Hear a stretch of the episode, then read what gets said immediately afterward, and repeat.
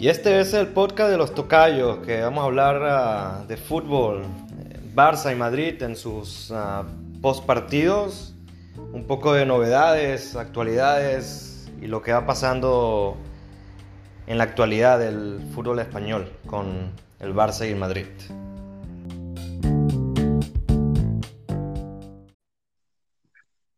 Aló. Sí, buenas noches.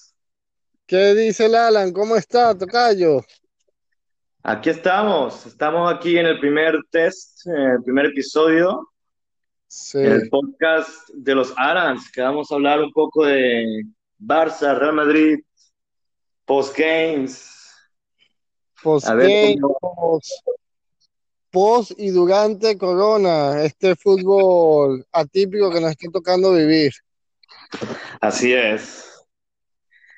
Y bueno, sin antes un poco más de preámbulos, pues vamos a comenzar un poco con, con lo que pasó en la jornada de ayer, ¿no? Con, con el Barcelona muy gris, sufriendo en, en casa, contra un Bilbao con muchas, uh, muchos cambios en la alineación, reservando a, los, a la gente importante para las fechas uh, donde tiene más posibilidad de ganar, eh, la verdad que yo vi el juego completo y, y, hay que reconocer que el Barça sigue, sigue sin brillar, sigue dando pena, ni siquiera ni con el mejor jugador del mundo como Messi pueden crear tanto peligro.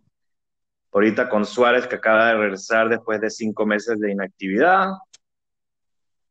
Y, y es un poco triste, ¿no? Con, con una plantilla de tantos millones que tiene el Barça, que tengan que jugar de esta pobre manera. No sé qué piensas tú, Tocayo.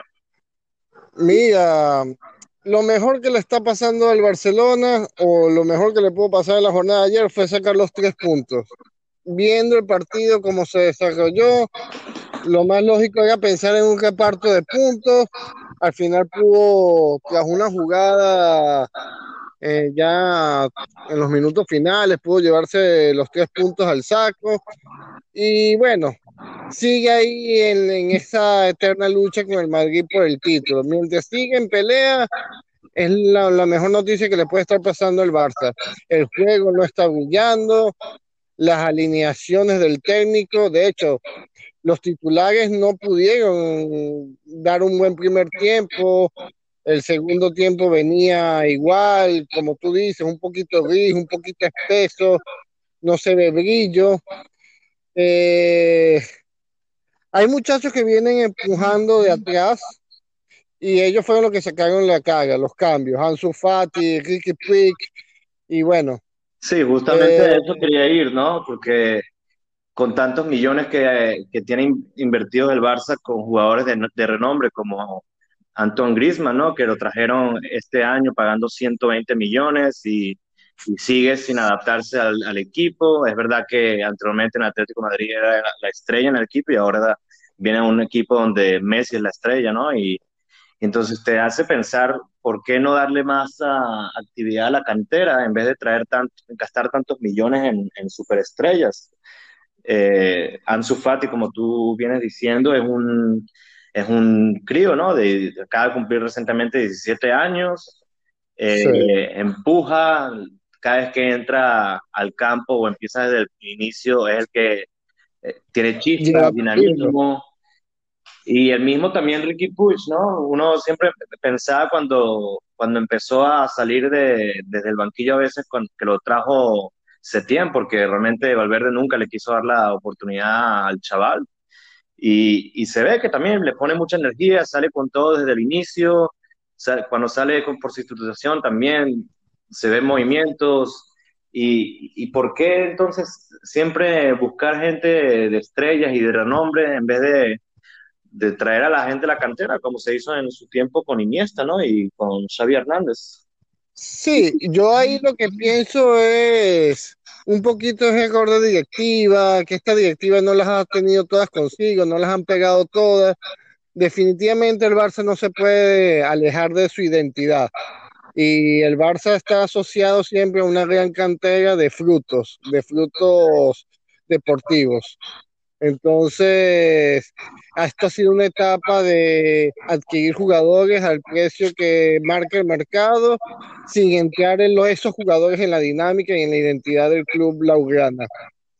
Eh, ojalá que esto demuestre que la cantera es algo que hay que desarrollar a futuro eh, eh, y que bueno, que vuelvan a su identidad, porque si no es una pena ver a un Barça que se aleje de puestos o de un juego de, de brillantez como nos tiene acostumbrados.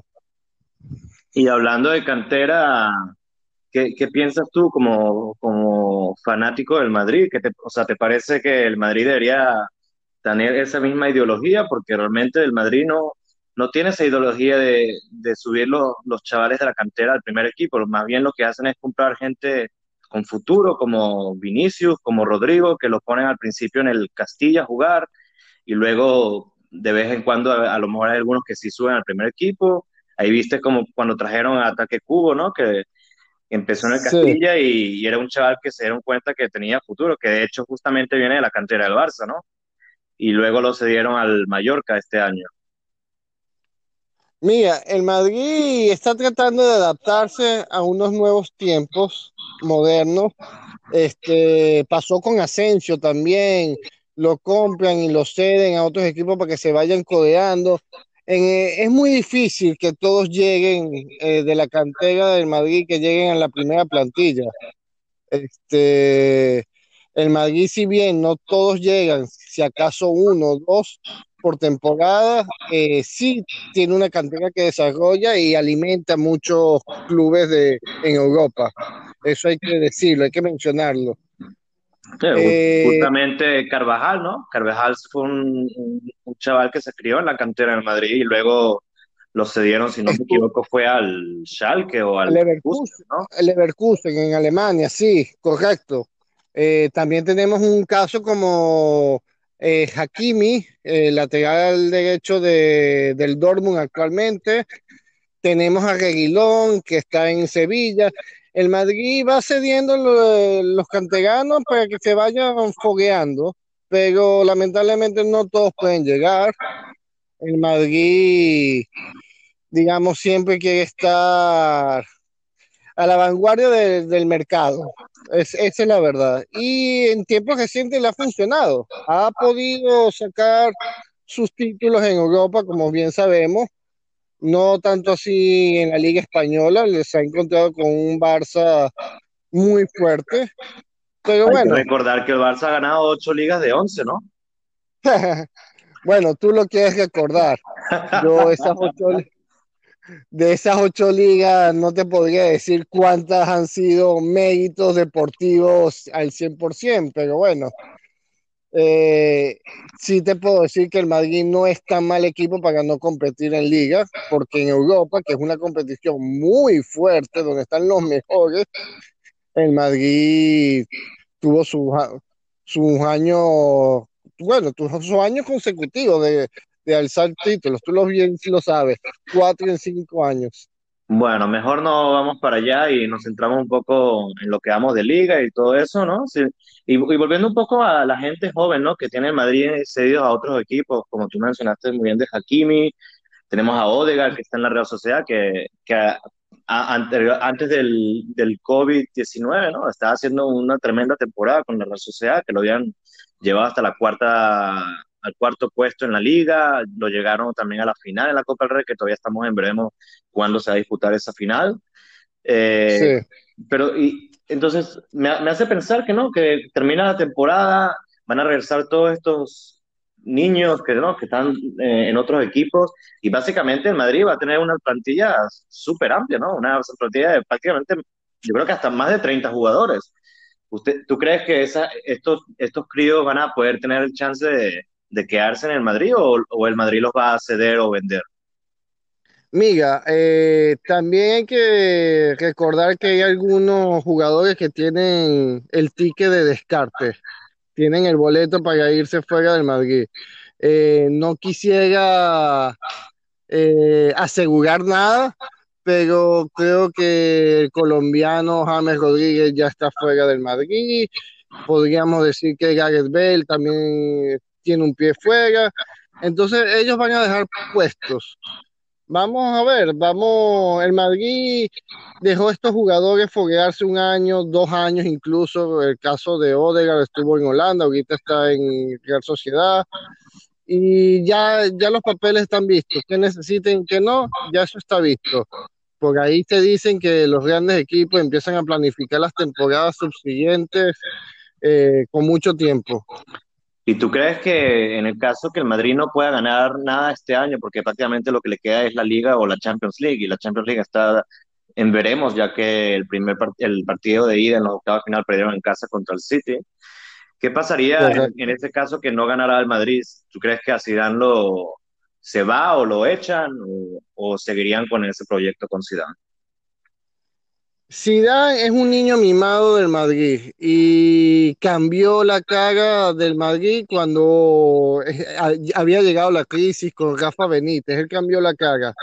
A Zidane hay que darle carta, blanca, lo que él quiera o pueda decir.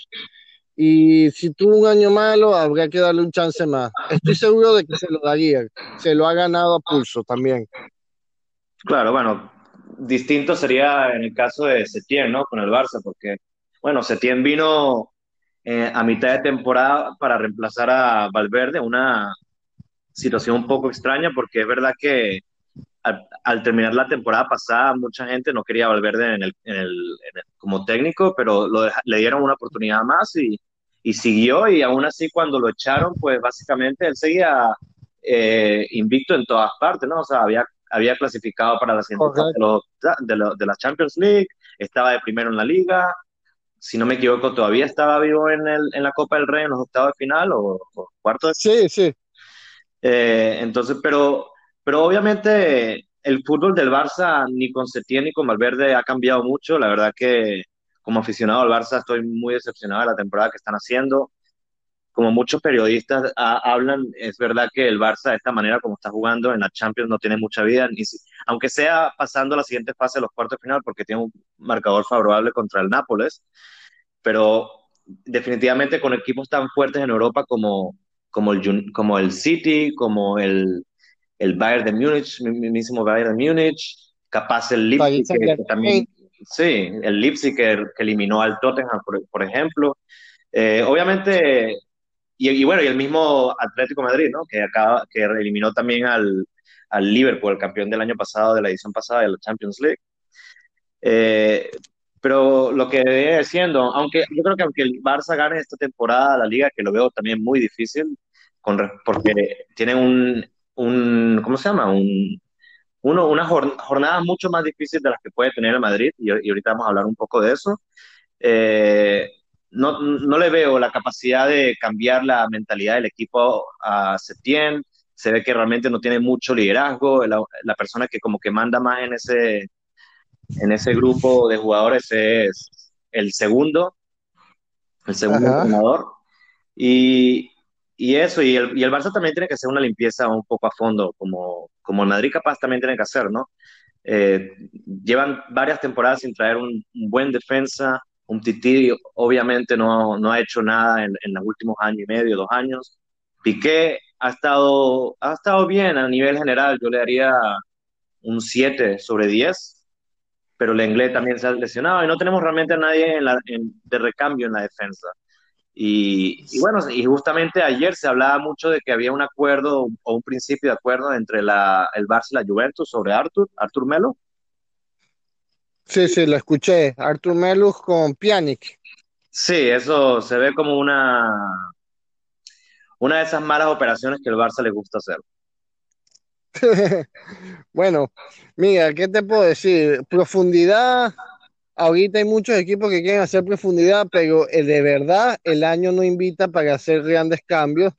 El mercado, todo está tocado por el tema del coronavirus Vamos a ver cuántos equipos pueden realmente ajustar sus líneas en uno, dos o tres fichajes. Va a ser mucho.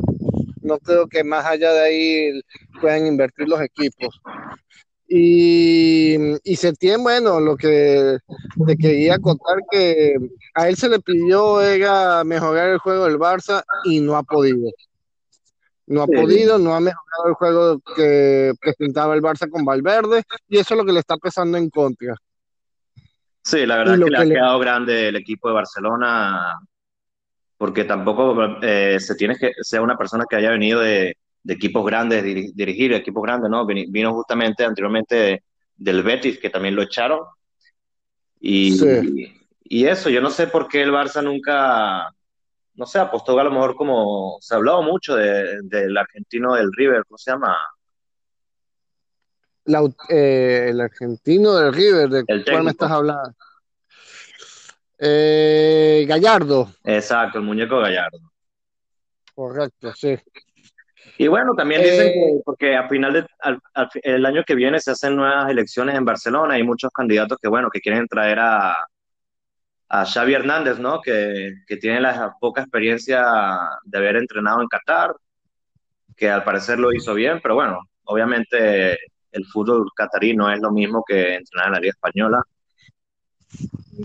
Y a su vez puede ser también la misma aventura que, y, le puede salir bien, ¿no? La jugada al Barcelona de traer a Xavi, así como le salió bien en su entonces cuando trajeron a Guardiola, que tampoco tenía mucha experiencia. Yo me temo y, lamentablemente, pero los intereses de nosotros, los, los fanáticos del club merengue, me temo que si Xavi llega a, a entrenar al Barcelona, lo va a hacer muy, muy bien ya dentro de la cancha se veía el fútbol que tenía en la cabeza. Siempre anticipaba la jugada en su cabeza antes de dar el paso. Este, y bueno, espero que eso se retarde lo más posible, pero de verdad que diría que él está capacitado, conoce el club desde de las entrañas. Ya eso ayuda demasiado. Sí, eso es verdad. Y bueno, vamos a hablar un poco de, de los enfrentamientos que le quedan al Barça y al Madrid, ¿no? A final de temporada. Y, estaba viendo curiosamente que, bueno, hoy, hoy hay un encuentro ligeramente, yo creo que fácil para el Madrid, que juega también en casa, en, en Bar de Bebas. Y, y bueno, y, y, luego viene un poco apretado. Yo creo que el, el Barça tiene un horario mucho más apretado, ¿no? Porque si es bien que la, la siguiente jornada el, Madrid juega contra el Español, que está prácticamente colista, ¿no?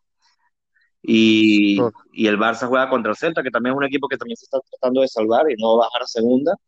Pero justamente la siguiente jornada, yo creo que es un poco difícil para ambos, pero obviamente más para el Barcelona, ¿no? Que juega en casa contra el Atlético de Madrid, que viene enchufadísimo, ganando los tres partidos ah, en fila después del, del coronavirus. Y el Madrid juega también en casa contra el Getafe, que, que bueno. Aló, Alan, te pierde el audio. Estoy hablando de que la semana que viene, viene un poco, en dos semanas viene una jornada interesante para ambos equipos. Sí. El Barça que juega en casa contra el Atlético de Madrid, que es un equipo que viene enchufado, ¿no? Después de, de este parón de tres meses ganando sus tres juegos, goleó en Pamplona 5 a 0. Y el Madrid juega contra un Getafe que venía haciendo las cosas bien antes de, este parón grande, ¿no? Y después que vino el parón grande, pues básicamente ha tenido una derrota y tres empates que no, que deja mucho que desear y, va a estar interesante, la verdad. Bueno, ese es el temor que tenían muchos técnicos. Lo, lo ha hablado Zidane un par de veces, Etienne también lo ha mencionado. Es una situación atípica y nadie sabía cómo iban a responder los jugadores después de tanto tiempo. El que está, eh, fíjate, se están dando las cosas inversas. Este, los que estaban enchufados vienen decayendo de a poco y los que estaban haciéndolo mal, ahorita lo están haciendo bien. Eh, el Celta, que el próximo rival del Barcelona, viene de jugar hace tres días una goleada 6 a 0. Eso hay que tener cuidado. El Celta está muy abajo en la clasificación, pero es un equipo con jugadores de nivel. Es un equipo que las corre todas. Este, después le toca un Atlético de Madrid. O sea, lo fuerte, fuerte, el plato fuerte del Barça viene ahorita. Y si bien es cierto que en la sumatoria de puntos no ha estado tan mal, 10 puntos obtenidos de 12, el juego del Barça no, no está respondiendo. Entonces, con equipos como el Villarreal, el Celta y el Atlético de Madrid, los tres platos fuertes que se le vienen, uy, uy, uy, uy, quiero ver a Setién qué va a hacer, porque no tiene un armario tan profundo para hacer tantas alineaciones cada tres días. Bueno, tú hablabas mucho de, que las cosas habían cambiado un poco en cuanto a la gente que andaba bien y luego se bajaron el ritmo ahorita después de estos tres meses de farol. Pero yo quiero poner un poco de pimienta a esta, a esta conversación que estamos teniendo y, y hay cosas que no cambian, siguen sin cambiar después de, este gran parón del coronavirus. Por ejemplo, el Barcelona, pues sigue jugando mal, sigue jugando con un juego gris sin convencer, los grandes jugadores no están haciendo mucho ni siquiera Messi, cuando ahorita regresó al parón, ha hecho grandes partidos. Y curiosamente, bueno, el Madrid pues, pues sigue recibiendo las mismas ayudas arbitrales ¿no? que recibía anteriormente. ¿Qué, ¿qué, te parece lo que pasó en ese encuentro del Madrid contra la Real Sociedad?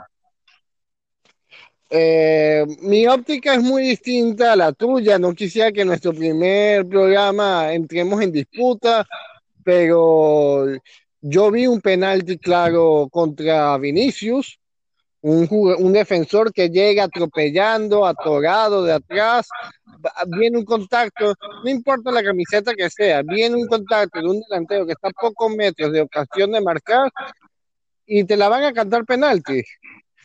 Eh, vemos un gol que le anulan a la Real Sociedad, eh, la regla es clara. La regla del fútbol dice que un jugador en offside que se interponga en el trayecto del balón y el arquero es obstrucción visual. Entonces, yo no veo mayor, eh, ¿cómo se dice? Ayuda y eso que ustedes tratan de... Eh, la versión que siempre me, dan los catalanes, yo no la veo. Claro, pero curiosamente, el VAR nunca intervino en la jugada del penalti del Vinicius. Eh, hay un árbitro que se sabe el reglamento mejor que nosotros. Si el, árbitro eh, tiene como, como criterio que fue penal, no tiene por qué acudir a... Si el árbitro, que es el que se sabe el reglamento, va al VAR a acudir a, salvaguardar sus dudas, estamos mal. Es el VAR que tiene que ver desde encima si el criterio del árbitro estuvo ajustado o no al reglamento. Exactamente. se, supone que el, VAR, está para ayudar al árbitro a, en, situaciones que son un poco cerradas o justas de, de visión, ¿no? Y se supone que si el VAR está también para analizar esas jugadas controversiales, pues debería estar ahí para, para decirle al árbitro que debería verlo en la pantalla porque se vería un poco dudoso, ¿no? Quizás, quizás no hubo controversia para el VAR. O sea, no quisiera defender megamente mis colores, pero yo te digo, eh, póngale el color de la camiseta que le quieras poner al, al atacante. Si bien un defensor de atrás atorado atropellando al, atacante que está a escasos metros del arco y se cae, para mí siempre va a ser penal. Los he visto muchas veces. Te puedo recordar uno de que le hicieron a Lucas Vázquez, Real Madrid y Juventus en Champions, otra competición. Vamos a salirnos un poco de la liga española también eh, a pocos metros de, en clara ocasión de marcaje de gol, lo atropellan de atrás. ¿Qué cantaron? Penal. ¿Te acuerdas de esa? No me acuerdo, pero bueno, el, el, justamente el arbitraje en Champions League no me, no me deja muchos recuerdos buenos, ¿no? Que con de esas arbitradas a favor del Madrid contra el Bayern en, dos oportunidades que, que, tampoco quiero entrar en detalle, pero bueno, eh, me parece que bueno, son parte del juego, eh, supongo, supongo y, y bueno, eh, hay que ver qué pasa a este final de temporada. Si, si tienes por qué apostar, ¿a quién apuestas para que para quien, quien gane el encuentro de hoy del Mallorca-Madrid? ¿Y cuál es tu resultado? Mira, yo, yo creo que va a ser un resultado cerrado, dado que el Mallorca corre mucho y el Madrid es un equipo que ya se, se ha agotado con los encuentros que ha tenido el Real Sociedad contra el encuentro de Valencia. Yo creo que gana el Madrid, pero mm, no mayor de un 1 a 0, un 2 a 0. E, ese es mi 2 a 0, diría que es el marcador final. Recordamos que juegan en casa contra uno de los últimos de la liga, ¿no?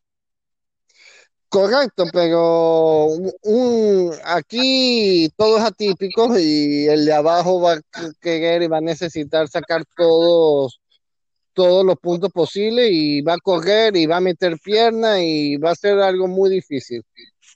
Y si te digo que la alineación del Madrid de inicio sale Gareth Bale, Benzema, Vinicius y Hazard, dice que sigue siendo la misma, el mismo resultado. Oye, no sabía que, iba a salir, de verdad no, no, sabía la alineación, me estoy desayunando con lo que me dices. Eh, bueno, ahí, ahí sí te doblaría los goles del Madrid. Te puedo poner una, goleada de cuatro goles. Bueno, yo voy contra, contra pronóstico y, me juego el 1 a 1. Te juegas el empate. Gol Gol, gol del Madrid en el último minuto de penalti porque el, el Mallorca está ganando todo el encuentro.